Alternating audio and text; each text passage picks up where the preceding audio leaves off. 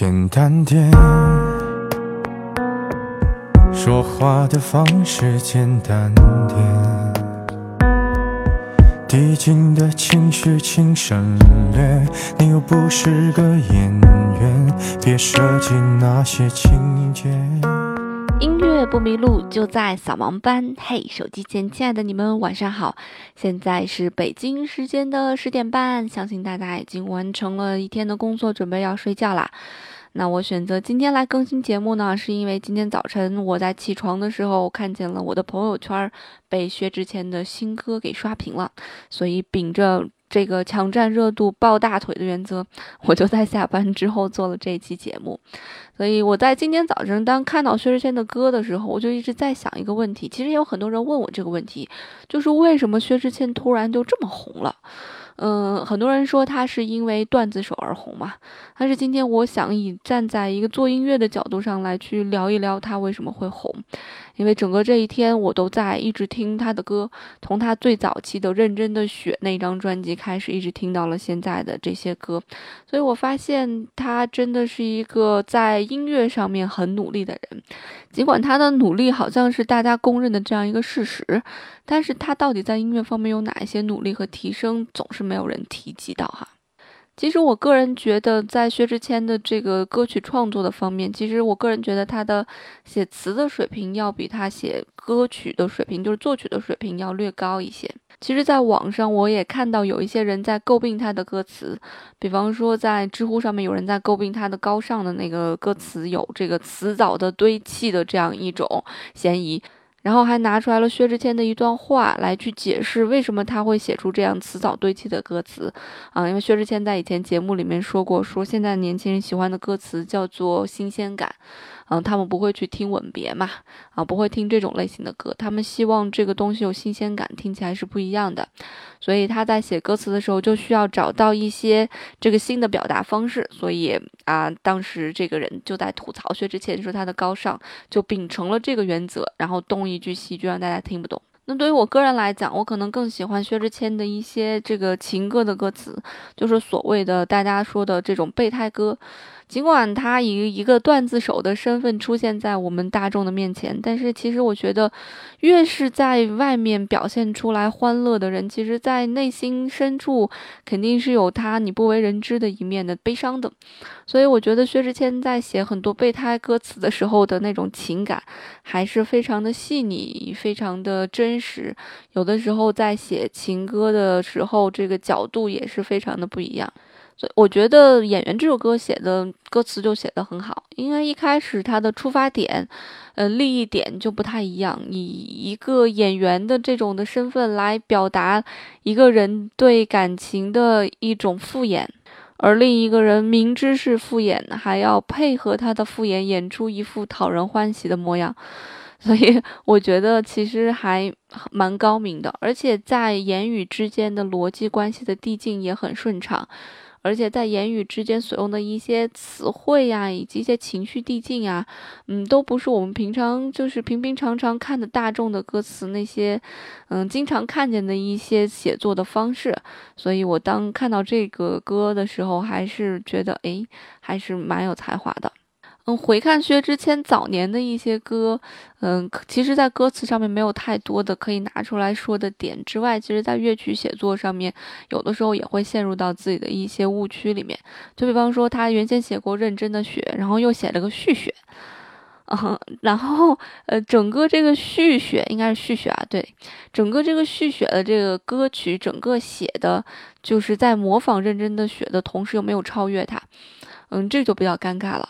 其实，嗯，改编是一件比原作更危险的一件事情，嗯，尤其是在古典音乐的一些作品当中的改编，我们会发现有一些改编版本，如果能够精良过这个原的创作版本的这种改编，其实也就意味着这个改编的这个人其实他是极具才华的。所以，一旦牵扯到了改编，并不是意味着简化，而是意味着更加的复杂。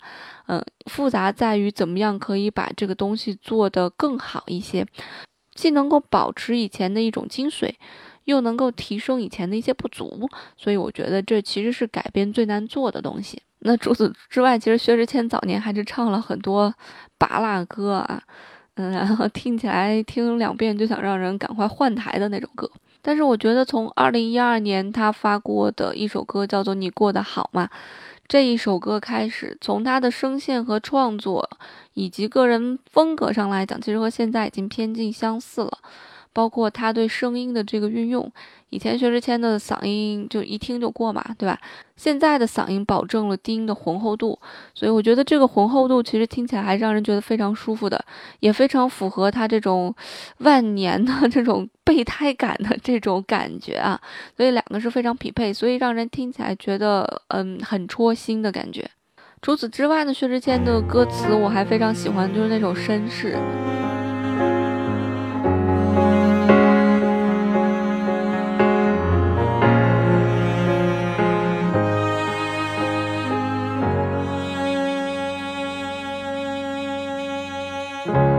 好久没见了，什么角色呢？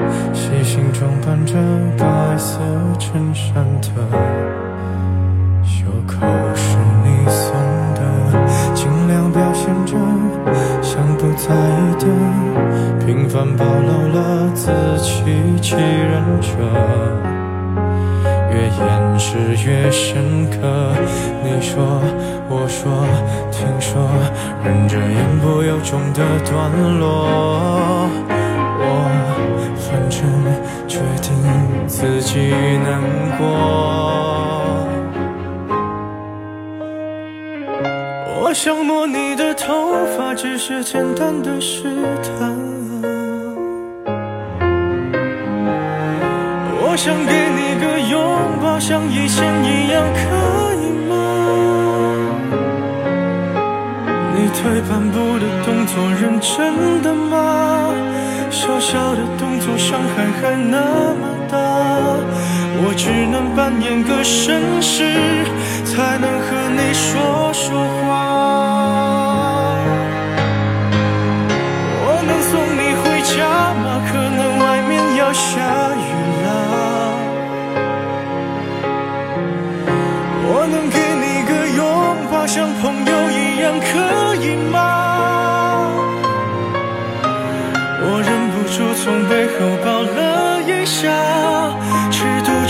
再不能说想你啊，你就当刚认识的绅士，闹了个笑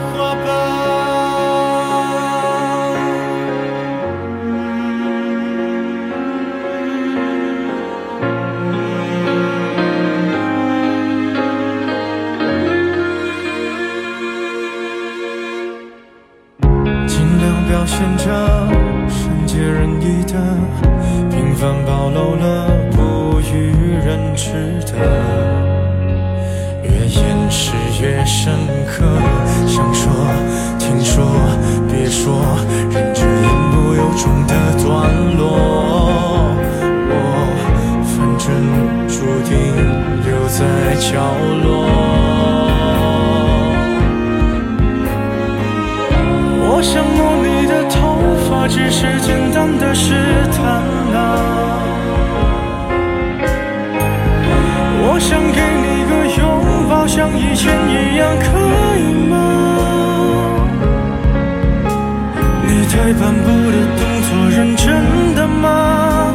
小小的动作伤害还那么大，我只能扮演个绅士，才能和你说说话。我能送你回家？下雨了。我能给你个拥抱，像朋友一样，可以吗？我忍不住从背后抱了一下，尺度掌握在不能说想你啊，你就当刚认识的绅士，闹了个笑话吧。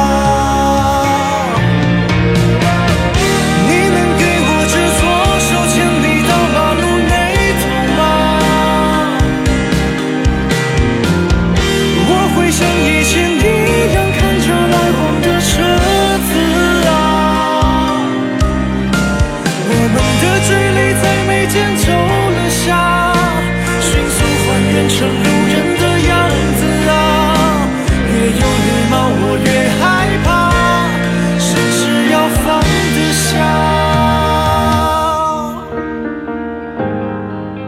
经常有朋友问我说，情商是个什么东西？情商到底是个什么东西呢？就是可以察言观色，可以看到小的细节。那么好的歌词是一个什么样的东西呢？好的歌词就是可以细节也写得非常入味，让你从这些细节感受到两个人的之间的感情，就像绅士里面写的一样。嗯，你退半步的动作认真的吗？小小的动作伤害那么大，就是当我试图来摸你的时候，摸你头的时候，嗯，你如果再往后退的这种动作，其实是一个心理戒备，证明我们俩关系没有那么好。你为什么要靠近我？其实这是浅层的一个含义。包括在后面说，我们的距离在眉间皱了下，迅速还原成路人的样子。越有礼貌，我越害怕，绅士要放得下。呃，听起来就让人觉得非常揪心。就什么叫做绅士？什么叫做礼貌？绅士和礼貌的意思就是距离感的意思。而感情之间最害怕的就是距离感呀。所以这些非常小的细节，就让人听了觉得非常的揪心。所以这些小的细节，往往能体会出来一个人创作的一个能力。因为没有生活的感悟，就没有办法写出来这样的东西，所以没有去理解这个两个人之间情感的细节的能力，就不会写出来这样入入味儿的歌词。所以观察一个人爱不爱你也是一样吧，从一些小的细节才能看出来，并不是说说一些大话，说一些空话能看出来的。所以道理都是一样，所以我觉得这首歌词写的很好，不是吗？我觉得薛之谦可能内心世界真的是很丰富吧，既能写出来那种搞笑成那样的段子，啊，又能写出来像绅士啊、呃演员呀这样的歌词。我看见网上很多人在把薛之谦和各种人进行比较，因为毕竟薛之谦火了，他还是一个原创歌手的这个身份入行的，然后大家就把他和很多人比较，什么林俊杰之类的。但是其实我个人觉得，这个薛之谦和林俊杰他们之间是不同的一种感觉。其实对于创作这件事情来讲，其实这是一个非常私密。而又奇特的一件事情，就是可能对于有些人来讲，他们天生就能写出来一些好的旋律；但对于有些人来讲，可能是通过努力也达不到这个天生写出来好旋律的那种人的那种感觉。一个最直接的例子就是华语乐坛有周杰伦，就没有第二个周杰伦了。啊，所以很多时候才华是不能够去。用努力能够得到的，其实这也是一件很残忍的事情。我并没有说薛之谦的歌不好，薛之谦现在的这个作曲能力和他之前比起来已经高了很个很多个 level 了。但是如果和林俊杰和周杰伦这些纯纯是搞创作的人来去比较的话，其实他还是比他们要差一些。毕竟从这个乐曲的歌曲的风格上来讲。嗯，他就比他们已经是少了一些了，因为其实玩音乐，玩音乐玩的是什么？玩的多的是一种风格的一种变化。嗯，薛之谦现在的歌普遍的集中在这种情歌上面，一个慢歌慢歌上面。嗯，很多都是一些抒情慢歌。但是拿周杰伦去讲吧，周杰伦的音乐的元素就融合的非常多，非常好了。嗯，而且在旋律写作上面啊，就薛之谦现在的旋律写作已经呈现了自己一种套路，嗯，和自己的一种方式。我觉得其实这是自己特点的一种体现。但是其实他在之前写旋律的时候，大家可以仔仔细听听薛之谦以前写的旋律和现在写的旋律，感觉是完全不一样的。就是以前，呃和现在是没有办法去比的。就什么叫做跟以前没有办法去比啊？这个意思就是在以前他的这个旋律写作过程当中，你能听到很多其他的歌的一个影子，啊，你能听到特别多的歌的影子。比方说他的《我们的世界》就和他的《认真的雪》特别像，还有以前写的几首歌。嗯，我今天晚今天下午去听的时候没有做笔记啊，你们原谅一下我。和之前写的有一些歌比较相近，我到时候查了再来补充过来。所以为什么会有一个旋律相近呢？其实就是因为在听那些歌听的多了之后，在心中形成一种印象，没有转化成自己的东西，就会有一些旋律相近的地方。但是在现在他在写歌的过程当中，这种东西被他规避掉了很多。就是现在他在写歌是呈现一种他自己的风格。他自己的一种旋律的一种走向，一种感觉，一听很薛之谦。包括别人给他写歌，你一听出来，一听就知道不是他写的。呃，包括最此次出的两首歌《高尚》和《动物世界》吧，这两首歌应该有一首是郭顶给他写的，一出来你就知道这个歌绝对不是薛之谦写的，因为薛之谦自己写歌的时候，他的旋律走向是有一定方式的。其实薛之谦的旋旋律写作能力以及他的创作能力比起来，大多数人还是强了很多。但是如果真的要去和这个专门去以创作为生的人啊，像周杰伦和林俊杰这样的人，当然是没有办法去比较的。那他作为一个非常成功的原创音乐人，我觉得他的成功的一点还在于他对音乐的这种坚持的态度。我觉得这种坚持不懈的态度是很多音乐人没有办法跟他去比拟的。我今天早上起床之后，然后我上班的整个路上我都在看薛之谦，我越看越感动，越看越感动。哦，甚至这个上班之前听他的歌都感觉要哭了的那种感觉。呃。因为我一直在查阅他的一些资料嘛，看见他对音乐这种坚持，其实我就能想到我身边很多的朋友，包括我在内也是一样，大家都是一直在对音乐保有一种坚持。很多朋友秉持自己的理念，秉承秉持自己一贯的一些作风，他们觉得火不火无所谓，我做开心就好。但是像我这种。我还是跟薛之谦一样，因为我也想火。因为火了好处是什么？倒并不是说火能带给你多少财富，就是音乐这个东西不是用来帮你赚钱的，嗯，而是要用赚来的钱去做音乐。我觉得这个理念是正确的，而不是说让用音乐来帮你赚多少钱。呃，如果你理念变成用音乐帮你赚钱的话，我想这一辈子可能都没有办法做出来令人满意的一些东西了。所以我特别佩服薛之谦的这种我想红的感觉，我也是我想红，红了以后呢，红了以后就有钱了，有钱以后呢，有钱就可以做更好的音乐了。做一首这个高品质的音乐所要花费的这个钱数，可能大家是没有办法想象的。平常做一首歌，很多人都觉得做音乐可能不花钱，但其实做音乐非常昂贵。去找好的编曲师，去找好的后期混音师，去用好的设备，去找各种不同的人，嗯，来去帮你。编曲来去帮你录音，其实这里面的花费是很巨大的。嗯，如果你要找一个这个编制在五六十人的一个交响乐队帮你进行一个编制啊，你想一个乐手一个小时，如果便宜是五百块钱的话，那五六十个人录三个小时将会是多少钱的一种花费？这只是对于乐手的一个花费来讲，这只是冰山一角，所以。做好音乐真的是需要钱去支持的，所以当薛之谦说出那句话来说“我想红”，那个我想赚钱，我想做好音乐，然后我坚持了十年，我终于红了。为什么我发微博的时候，别人都看见我的段子，而看不见我的音乐的时候，我真的觉得还蛮心酸的，因为他的所有的不管是哗众取宠也好，引人发笑也好，他的目的只有一个，就是把你的注意力吸引到他的音乐上。我觉得这样一个努力的人，你没有理由不去喜欢他。我觉得这么一个努力、积极向上的一个健康 boy，没有理由不去关注他。